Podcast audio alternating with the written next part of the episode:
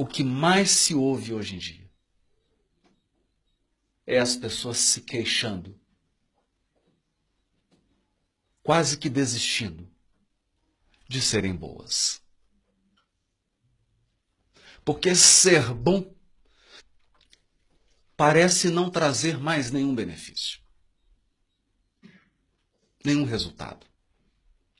Vivemos num mundo em que o egoísmo se alastrou com tanta força, em que o orgulho cresceu de uma maneira tão grandiosa, que muitas vezes ser honesto, ser bom, fazer o bem, é quase sinônimo de tolice.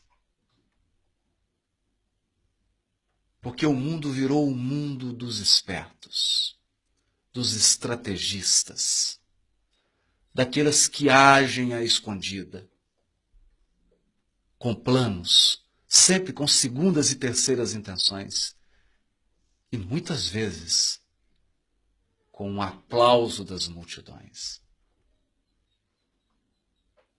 No entanto, quando olhamos com o olhar espiritual, nós sabemos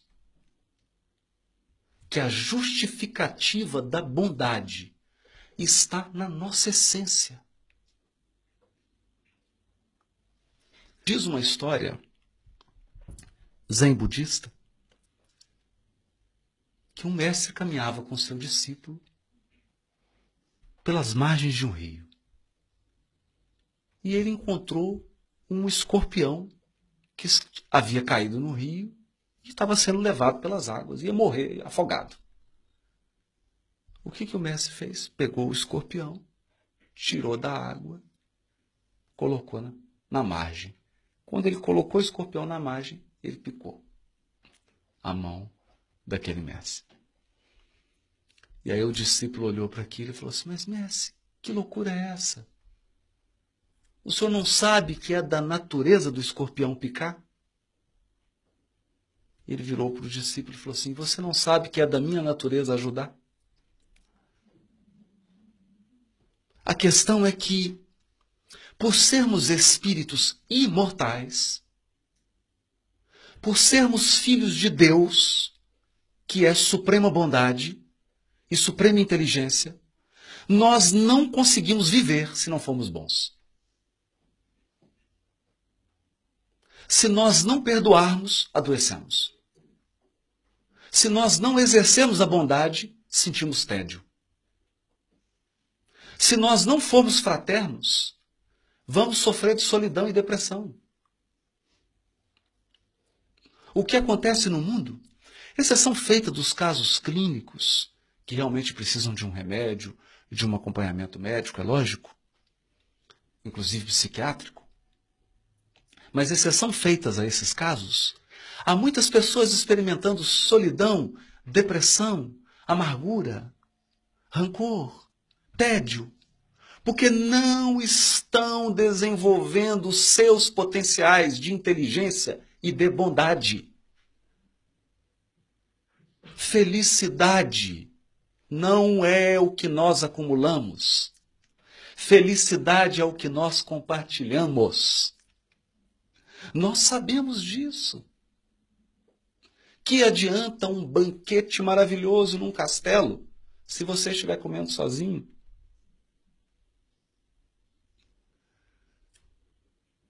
Pão da refeição é poder compartilhar. Nós somos criados para o compartilhamento. Nós somos talhados para a bondade. É por essa razão que no Evangelho segundo o Espiritismo, Kardec escreve um item maravilhoso. O homem de bem. E descreve todas as virtudes que eram possíveis serem colocadas naquele momento sobre o homem de bem. E ele finaliza dizendo: é claro que o homem de bem tem mais virtudes, mas aquele que tiver essas está no caminho de adquirir as outras. E nós olhamos para aquele item do homem de bem e imaginamos que se trata de um super-homem. ou de uma Mulher Maravilha. Mas na verdade aqueles somos nós. Esse é o nosso DNA.